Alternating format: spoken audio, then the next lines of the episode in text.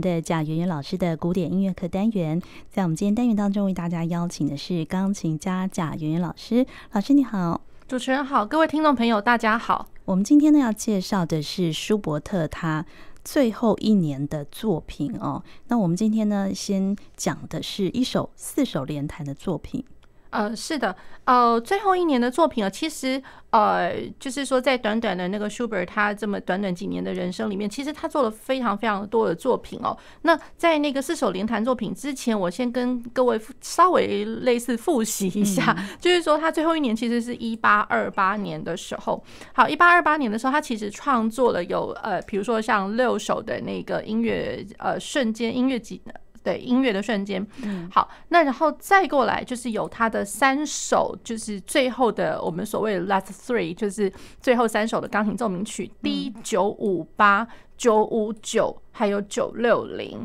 好，然后分别是 C 小调，然后 A 大调，还有降 B 大调，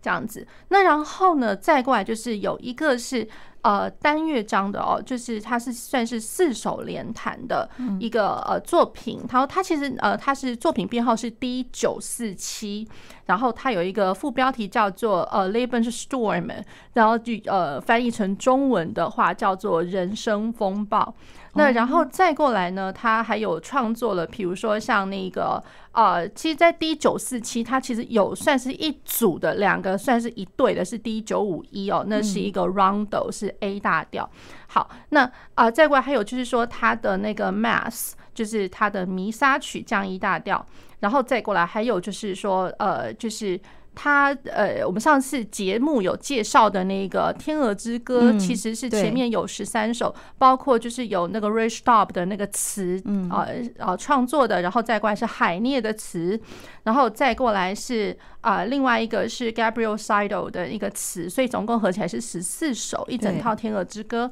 那然后再过来，呃，就是他在三月的时候，其实他曾经演奏过一个呃音乐会哦，就是呃就专门就演奏他自己的作品。那可是同年的大概十一月的时候，他就过世了，这样十一月十九号。对，所以就是你会发现，就是说他最后这一年，他其实做了好像做了好多好多的事情，然后大概没几个月就发生，就觉得好像发现了一个作品，或者说发生了一件事这样子，而且还可以登台演出。对对对。就如同跑马灯这么这么的 快，太惊人了吧？对，然后他在登台演出的时候，他可能也没有想到，或许他自己有意识到，就是说即将他可能步入终点，可是也不晓得会是怎么样。可是总会觉得，就是说在他的最后一八二八年的作品里面，似乎都可以嗅得到他自己对于他自己的那个人生将至的那种感觉。他自己也知道，对对。那然后讲到就是说他的这个四手联弹，因为他作品编号比较前面一点，所以我可能会把它放。放在就是说，在三首最后的钢琴奏鸣曲之前来讲哦。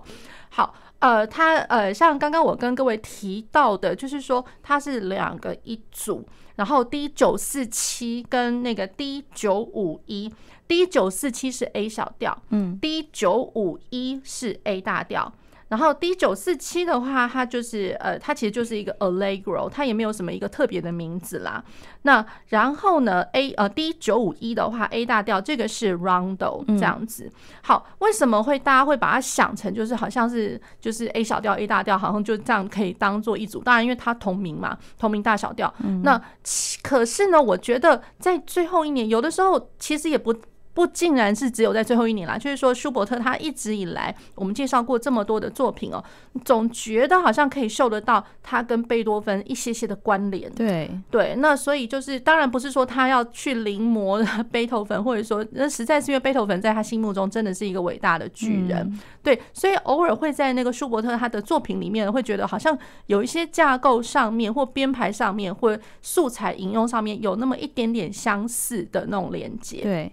那像这两个在一起的时候，大家会先想到一个，就是一个作品是贝多芬，贝多芬他的呃奏鸣曲，他的作品九十九十，它其实就会是一个呃第一乐章是小调。第二乐章是大调的一个两个乐章的奏鸣曲。哦，对，所以就是其实是一个蛮特别的一个编排哦，所以呃，大家久而久之也会想，而且那个像贝多芬他的九十，其实老实讲已经算是他的呃中期的最后一首，或者说呃要讲就是他的晚期的那个开端也可以啦。嗯、对，那所以就差不多也都是在人生的后面的时候。那舒伯特的话更有甚者，因为他这个是在他人生的最后一年，嗯，最后一年介绍的，然后是两个乐章，然后是呃就是小调 A 小调跟 A 大调一组，嗯，对，所以大家就是会想到就是说，哎，跟贝多芬那个是异曲同工之妙，所以这两个可以摆在一起，对对，这样子。那然后这个 A 小调，我今天讲呃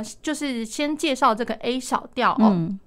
那 A 小调它有一个很特别的一个名字，叫做《人生风暴》。嗯，其实这个呃 laban's stormer 其实老实讲，这也不是呃舒伯特自己给的哦，其实是后面出版商给的。哦，好，它有一个小故事，其实是这样子，就是说。当他这两首就是说他都完成的时候，当然就是舒伯特他感觉上他会，因为他要比如说像我刚刚有提过，他最后一年他有演出嘛，或者说或者说一些沙龙音乐会，其实在在都是表示就是说他想要把他的作品赶快介绍给朋友，多一点人知道。那多一点人知道的话，就会呃看看有没有关联，就是说有人帮他出版啊，或是或是怎么样。因为只要是有出版，我就一定会有钱嘛。所以他最后一年还在想这个经济的问题啊。对对。对，真的好辛苦，对，非常的可怜，非常可怜，对，所以虽然不至于什么贫病交加啦，可是有一点就是经济上的压力。那然后病的话，对他最，他人生最后的确是在生病，没错，对，所以多多少少我就是觉得可怜了。那他这两首当然也是他有呃想办法，就是让大家知道，可是比较。呃，比较可惜一点就是说，他的出版是 D 九五一这一个的话是有有在他生生前，就是他人还在的时候，他有出版。嗯，可是 D 九四七的话就非常可怜，就是第一个 A 小调的这一个，他是到一八四零年的时候才被出版。对，根本就是死后到已经好几年了，这样子，一八四零年才出版。然后是那个 Anton d i a b e l l i 帮他去帮他弄，那可是 Anton d i a b e l l i 帮他就是弄出版的时候呢，就是呃，他就给他加了一个。一个标题叫做 Lebensstormer 然后就是翻译成英文的话是 The Storms of Life，就是我我们刚刚所讲的，就是人生的一个风暴这样子。那老实讲，像现在一般就是有一些学者看到这个这个标题，会觉得就是说你真的很会安安这个标题，因为就觉得舒伯特好可怜。因为比如说像上次我们讲《天鹅之歌》，也是出版商给他乱安的这个词，对，是非常贴切哦。对，那那那还真的就是因为我为了。经济，我为了什么奋斗人生，我还必须还这么辛苦这样子，所以真的是 Lebensstürme。我觉得多多少少有点贬义的意思哦。可是就因为这样贬义的意思，就等于就是，当然一方面他是呃舒伯特他的人生的写照，真的是很纯然的写照。可是呃，因为被这样标了，感觉上就会变成说他呃这个曲子它其实有一些很特别的地方，大家就会忽略，只是会觉得就是说。哎，舒伯特他写了风暴，就所以是不是就是很冰冰凉凉啊，或者什么？那真的就是造成了一个很奇怪的错觉，这样造成了误解。对对，那那这样子哦，就是这首曲子，大家待会会听到，就是说它的开头的确是气势磅礴的，嗯，那气势磅礴，那当然有一点急切，因为就是它是弱起拍，只要是弱起拍的曲目，一定现在感感觉上都一定会有事的这样子，弱起拍。那然后再过来就是说我有连串的，就是。呃，就是也一样是从弱起拍一直接连到下一拍，然后接续性的这样节奏的动机，哒哒哒哒哒哒哒哒哒这样的动机，然后再来有的时候可能会听到那个附点的节奏，嗯，这样子。连续的附点节奏的话，也会觉得哦，他好紧张，好像是不是有些什么压力？对，很有事那种感觉。那当然，因为它贵为就是说它是一个单乐章的奏鸣曲，所以我讲的这个是第一主题，刚开始的时候，那。会听得到第一主题的开头，跟它其实第一主题还是一个比较歌唱性的，就是回到最原始我们所熟知的舒伯特是一个比较歌唱性的第一主题这样子，所以光第一主题群啊，这样这一大段有一个 opening 是 p u m p 的，然后一个歌唱式的一个旋律，嗯。然后呢，再到了他的第二主题，我觉得这个就比较好玩一点。第二主题的话，感觉上早就远离了这种什么风暴什么，感觉上是一个自己麻痹自己，或者说就觉得说好像是一个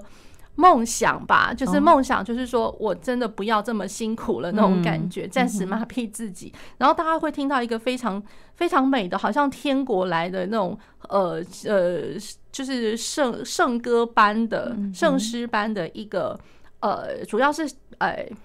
和声上的的铺陈那种感觉，嗯、对，比较和声的，比较不那么节奏，对，所以它其实这样第二主题跟第一主题就是一个很大的对比。嗯，好，这是一个呃显而易见，就是我们待会听的时候一定会听得到这些东西。那然后再过来，整个曲子它其实有非常多。呃，瞬间突然不见的那种感觉，嗯，对，那就是比较瞬间的那种休止符一直被插入进来，你会觉得超级突兀。嗯、那大家想想看，像这样子的一个做法，我们是不是也曾经在我们之前早先介绍的背头粉也有异曲同工之妙？因为贝多芬他的晚期的作品，那常常有的时候会听到一个，就是哎，就是走走到一半，哎，好，似乎像冥想，像一零一有没有？一零一的那个这第一乐章，它就是一个，就是说我走着走，唱唱唱到一半，然后突然哎，怎么好像停下来了？哦，对，这是一个，然后哎，突然再从再从半中间不知道怎么悠悠的又又跑回来了那种感觉，这是一个，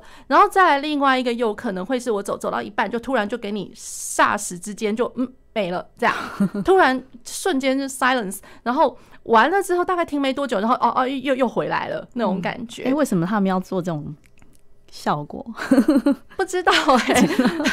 觉得就是说，因为当然就是贝多芬可能一开始他觉得就是说，连这种 silence 他都认为是音乐的一部分，或者说情绪的表述的一部分，就是他讲到已经。胀满了戏剧感啊，或者说他心里面想的那个情绪已经胀到一个快要不行，然后觉得已经不是任何音乐或文字可以去形容的时候，他就可能干脆就来一个空白，然后空白反而会把我觉得会把那种张力，就是大家的张力的想象会变得是无限上纲，你会觉得哇还有更多更多。可是你如果是有音或是文字下去的话，你会觉得哎不过如此而已，还可以承受得了那种感觉。对，那然后舒伯特的这种这种 silence 就是。突然之间，霎时之间，然后而且在这个短短顶多十三十四分钟的这个单乐章奏鸣曲哦，就是它常常会出现。那出现，我觉得当然也是一部分，就是他的情绪上面虽然没有满满胀到一个什么程度，可是感觉上他心里面想的也感觉上也蛮蛮够多的了。这样子，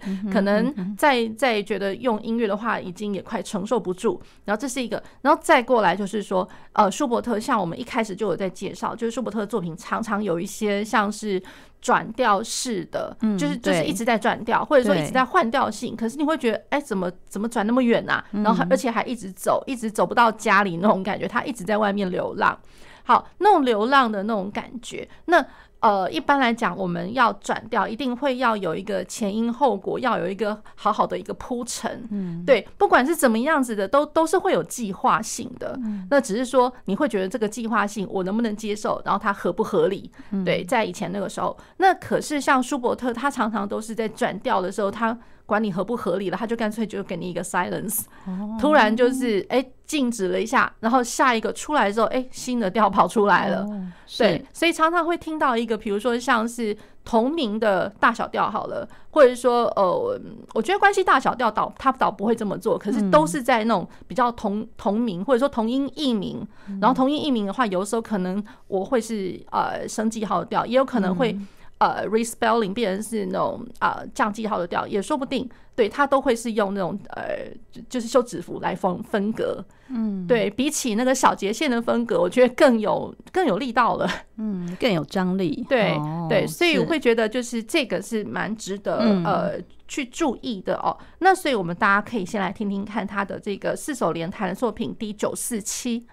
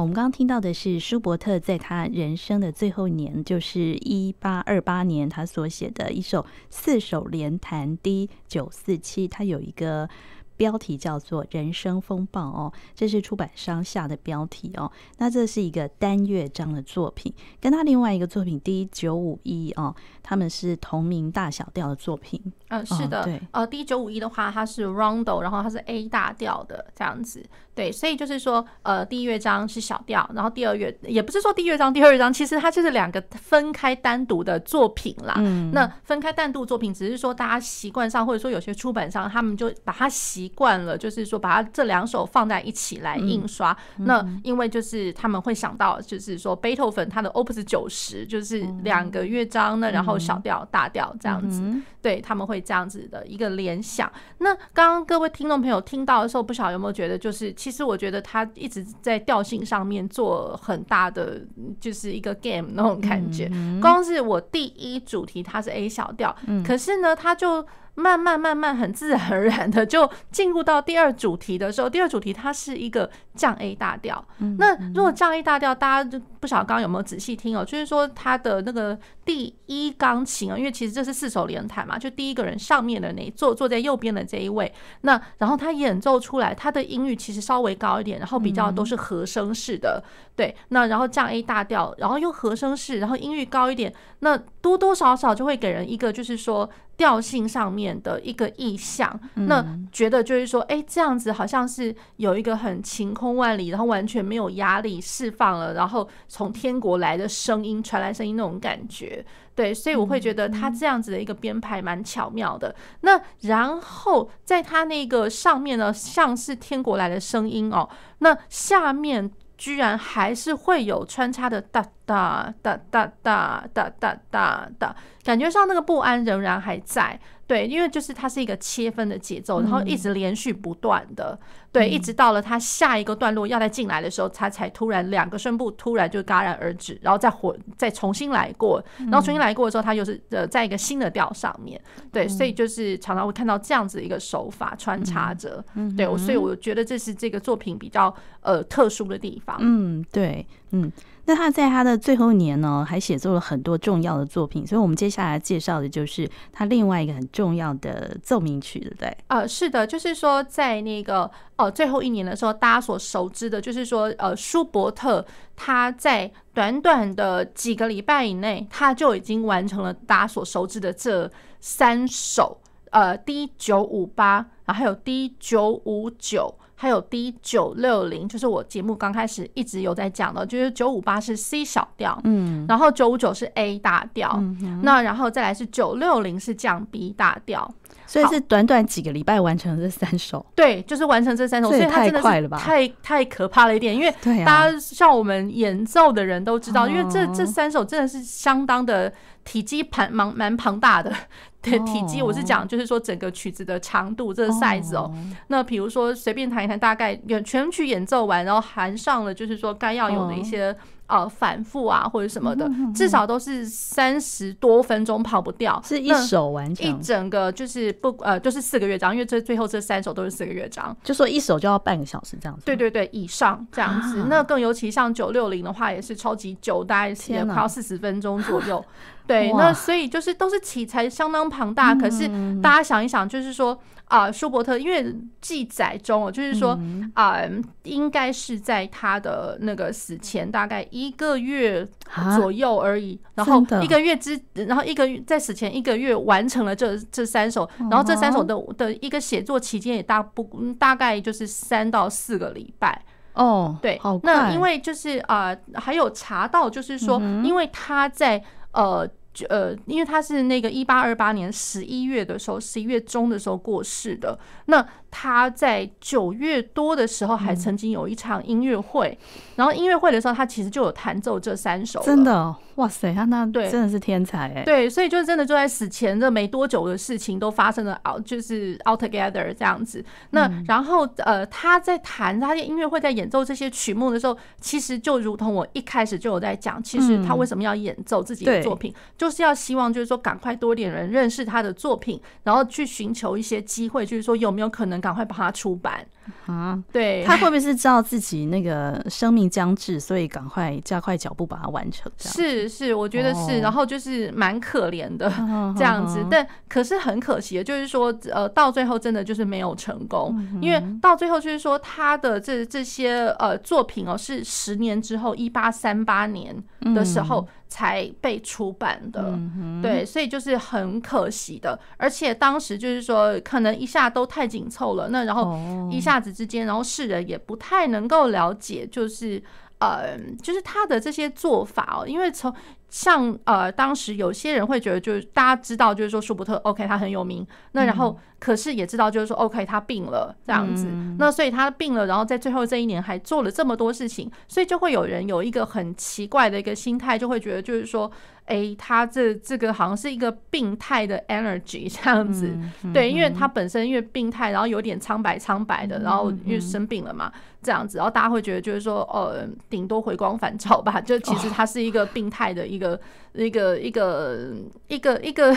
能量之下，然后完成了这些巨大的东西，可是就比较不会有那么多人去注意到它这样子。哦，是真的很可惜，所以就是很可惜，很可惜。那更何况可能就是说，因为像舒伯特他的东西里面可能有一再的那种转调的东西，然后呃，可能大家也不太能够了解，就是没有办法，就是。跟跟着他的 tempo 去 follow follow 他这样子，那可能大家比较了解，就是说 OK，可能他的作品只是就是跟贝多芬可能会有一些就是相关联连带的关系，这样大家只能仅限于如此的了解。那可是后面后面就是慢慢慢，因为被出版了之后，有更多人认识到他的晚协这三首。那就会有一些演奏家，还有一些学者开始开始去研究嘛。那研究的时候，突然才发现说：“天哪，他这三首其实。”不是病态，而是说应该是在一个他自己可能还认为就是说他自己状态很好的时候去写的，嗯，对，那可能在旁人之眼就是外观觉得是病态，问题是在他的内在里面其实是一个很丰满的，他可能还是很很饥渴的，很很希望就是说人家去认识到他的东西。那可是，一方面他自己好像从音乐里面也可以听得出来，他自己知道他生命快快要结束了。那所以好像有一些东西是是天国来的声音，就好像如同我刚刚讲的那个那个就是呃四手联弹这一首也是一样，会有第二主题听到好像是天国来的声音。对，那所以就是在这后期这三首奏鸣曲有听到这样子的一个素材在。哦，真的好神奇，很神奇。然后感觉上再过来就是说，呃，也有一点有有点像是就是反映他现实生活，就是因为像刚刚的那一首在讲说 Lebenssturm 就是呃那个人生的风暴，对，所以在他的这个最后这三首也还是有听到一些风暴般的，对。那当然转调就更不用讲了，也我对我来讲，我会觉得那个远戏转调也简直是一个风暴啊，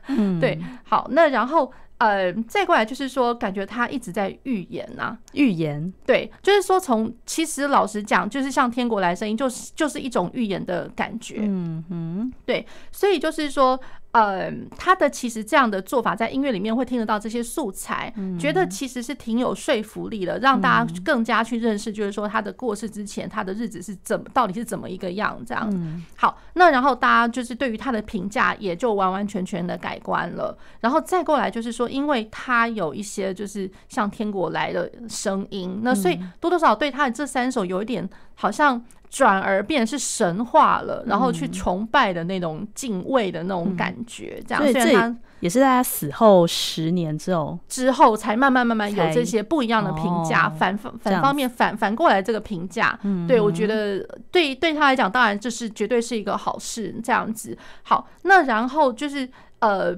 把他这三首比较是崇拜神化了之后，嗯，然后呃，比如说九五八、九五九、九六零这三个的话。尤其是在九六零，大家特别有这样子的一个感觉，这样哦。所以九六零有最多那种天国的声音吗？还是？呃，我对我来讲，我会觉得好像是。天国跟跟那个地狱，就是两个互相在交替，因为有时候会听到这它很低沉的音域，就是说像因为它九六零的话，这个是我们之后的节目会再介绍。这样九六零的话降 B 大调，那降 B 大调，然后是在一个中间的音域，那可是我会觉得光一开始滴滴答滴答滴那种感觉，就会觉得好像是。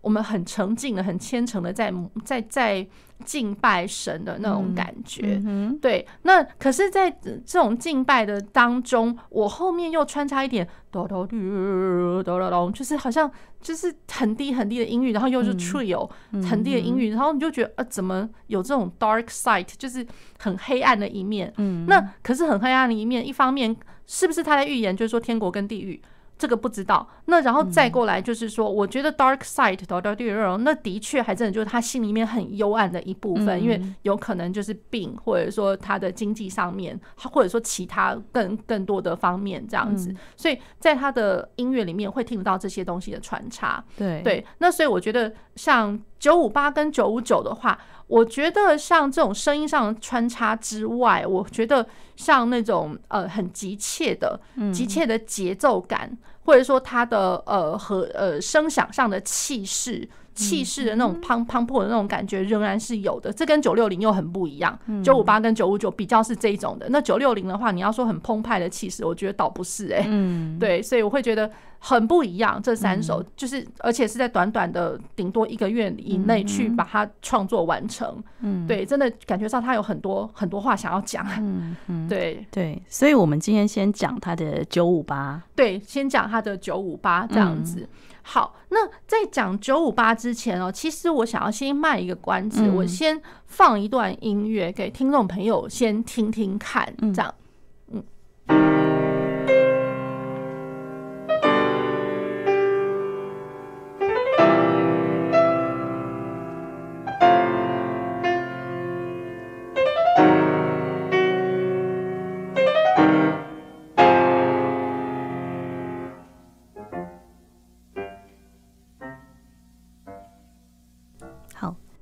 刚听到这一段短短的主题哦，这是哪一首曲子啊？呃，大家一定会觉得说，哎，对啊，我们不是要讲那个舒伯特 D 九五八吗？怎么一下子跳针了这样子？嗯、其实大家就是，如果你觉得你有跳针的话，那表示你很专心的在听我们的节目哦。嗯、对，那所以大家去想想看，哎，我怎么突然放了一个不是舒伯特的东西？它其实是那个贝多芬。贝多芬他的 C 小调三十二首就是主题与变奏，嗯，对，所以就是这个常常就是学音乐的孩子们，或者说就是一般演奏家，大家都非常熟悉的这个这个作品这样子。好，那为什么我要放这个作品呢？而且它只有放前面的主题八个小节，嗯，好。那这个我会觉得是非常非常特别。就我记得，像我孩提的时候，就是呃刚开始念音乐班，然后我的副修是作曲。嗯，那作曲大家一定可能就会想说，哎，怎么这作曲就作曲嘛？老师因为肯定将就是灌输你很多那种作曲的方法啊，或者说怎么样？可是我觉得最最最最重要的就是说。不是作曲单方面而已，而是去分析。就是你要能够做之前，其实一定都会是去分析了很多，甚至要去临摹很多。就是不管是音乐作作曲，或者说画画也是一样，我们可能会要拿很多名画要来去临摹那种感觉。好，那所以临摹，所以就是在这个。呃，分析上面的，分析上面的，我觉得这个是我第一个功课，就是我我永远记得第一堂课，而且就是分析这个曲子，对，分析这个曲子，而且是不管是换到了哪个老师，哪个老师都会去讲到这个东西。对，那就是说讲到这个东西的时候，不见得只是因为好，它只它八个小节的主题，然后然后八小节哦，主题长这样，那后面变奏个怎么怎么怎么怎么变，那当然这是另外一种教法，就是在讲我要如何去写作变奏曲这样子。可是最最最最重要就是说，在讲贝多芬，它有一些很特别的一些铺陈哦，就是说，因为这个是八个小节的主题的铺陈，那它的和声就非常的有趣，和声。那就会觉得，因为大家就想说主题变奏，那主题一定会是超级简单，一开始一定会是这样讲，就觉得我一定要够简单，我后面才变得出一些花样，对，那可是。呃，贝多芬他的东西的确，他也算简单呐，嗯，可是他的和声就是不简单哦，对，就是不简单，所以而且会觉得非常的特别，就是大家会去仔细去听哦，就是呃 C 小调，它是从哆，然后 C，它的第二小节它的根音，然后 C 拉已经到第四小节了，然后第五小节开始降拉，然后嗦，然后嗦哆。对，所以八个小节里面，你光根音哦，根音就是我的和声的根音，所以我根音一变，表示我和声就是一直在变嘛。嗯，对，那难得很很少有那种主题一开始就给你变变变变变。对，所以一般来讲，我们主题就一定就是可能一四五一就这样结束了。嗯，然后贝多芬不是哦。它就是哆西西拉，它的根音就是一直这样半音的急进往下降。嗯，对，所以就我觉得这就是它特别之处。那当然现在的话，我我是可以跟听众朋友讲说，好，它一开始它它的级数是什么意思？就是就是一级嘛，然后再来是 C 的话就是五级六和弦，然后 C 哆咪嗦到拉哆发，它其实就是我的五级六和弦。我为了要走到第四小节的四级六和弦，我从五级走到四级，这就有点有点怪。可是我从五级六和弦借由四级的五七走到四级六和弦，这样已经成就了前面四个小节，够复杂了吧？嗯、对，所以我会觉得就是说，当然我没有必要在这边跟各位听众朋友去解释说它每一个和声是什么。可是你光听到它的和声的它的低音哆西西啦拉嗦，就是一路就是极进，而且是半音哎，半音极进的往下降，所以非常的 chromatic，非常的半音极进，非常的呃和声就已经有丰富的变化。对，这主题而已。好，那我去这样讲哦，就是说，好同就是异曲同工之妙，都是 C 小调，都是 C 小调。那我贝多芬的这个 C 小调三十二变奏曲主题与变奏，那再过来，大家去听一下，就是我们待会要听的，哦就是舒伯特的那个 D 九五八的第一乐章，一样 C 小调。大家或许我们可以先听听看，好，前面几个小节。Thank you.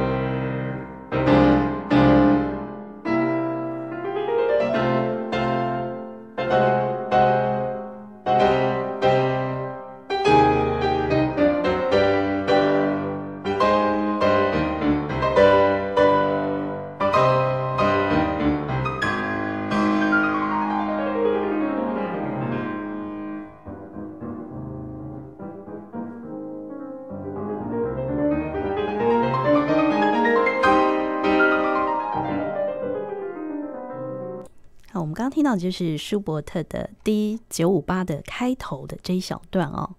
是的。那听众朋友不晓得有没有发现到一件很有趣的事情？比如说，大家会听得到，记得我们刚刚放的贝多芬的，然后八个小节的主题，然后它是 C 小调，然后它是呃，就是和和声半音极进往下降，然后再过来，它是几拍呢？它是三拍子。三拍子，那所以就是已经蛮特别的，因为一般的那种主题哦，可能三拍子真的比较少一点。嗯呀，那这一首舒伯特 C 小调，然后 C 小调的那个奏鸣曲哦，它呃一样三拍子，C 小调。那我的左手的和声，大家可能会听到，哎，没有啊，它没有一样的半音级进啊，对，可它是一路都是。呃，留在这个维持在它的那个小调的根音，就是一呃和声的第一级，哆哆哆哆哆哆哆哆哆哆哆哆哆，然后一直到后面才听得到，好像呃六七八小节才听得到那个嗦嗦，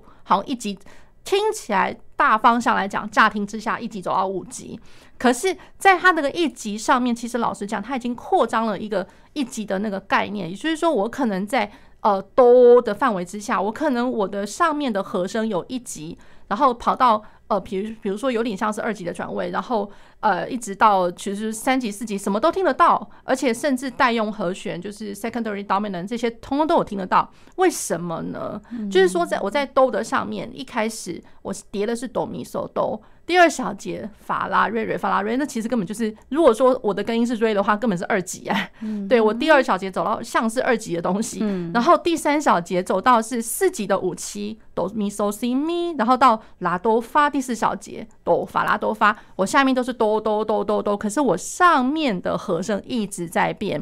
所以上面的和声一直在变。那我如果听到和声的最高音哆瑞咪发。发嗦啦，它一路是借着和声的那个最顶端的那个音，我一一路就是不管就是说我是全音或是半音，我就是一路极尽的往上走。哦，对，所以就是跟刚刚贝多芬那个其实有点异曲同工哦，就是一个是和声往下，一个是我的和声的高音往上走。对，可是都在 C 小调，都是三拍。嗯哼，这是真的非常非常特别的一件事情。嗯，对，所以我才会想说，哎，那我一定要先把这个主题，或者说我第一主题的开头，一定要先拿起来讲一讲。嗯，对，好，那我们在下次节目呃会再继续介绍的是舒伯特的 D 九五八。是，哦，那我们呃今天呢也非常谢谢贾云老师，谢谢主持人，谢谢各位听众朋友。